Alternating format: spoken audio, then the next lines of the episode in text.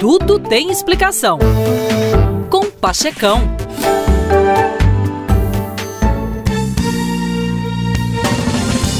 Meus queridos, o Brasil e o mundo têm hoje três gerações que convivem pacificamente, mas que reagem diferentemente às novas tecnologias. Os digitais, os analógicos e os valvulados. Em qual delas você se enquadra? Agora o conselho é: ouça os mais jovens. Eles sabem das coisas, eles são os digitais. Depois da geração Z, vem a geração Alpha, que são os nascidos a partir de 2010. A geração Alpha é a continuação da geração Z, e a principal diferença é que a geração Alpha tem tudo potencializado. As tendências sociais que influenciam a geração alfa, baseado em um estudo realizado pelo Departamento de Inteligência em Pesquisa de Mercado, são Opção dos pais por terem apenas uma criança.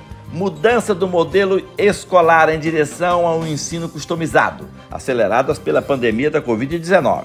Desconhecimento do mundo analógico e offline e de suas concepções separadas de real e virtual.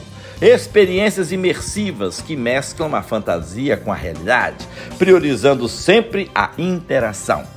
Superexposição de sua privacidade nas redes sociais. Avanços sociais conquistados pela geração de seus pais em relação à equidade de gênero e respeito aos direitos humanos que culminam em mais liberdade de escolha e expressão.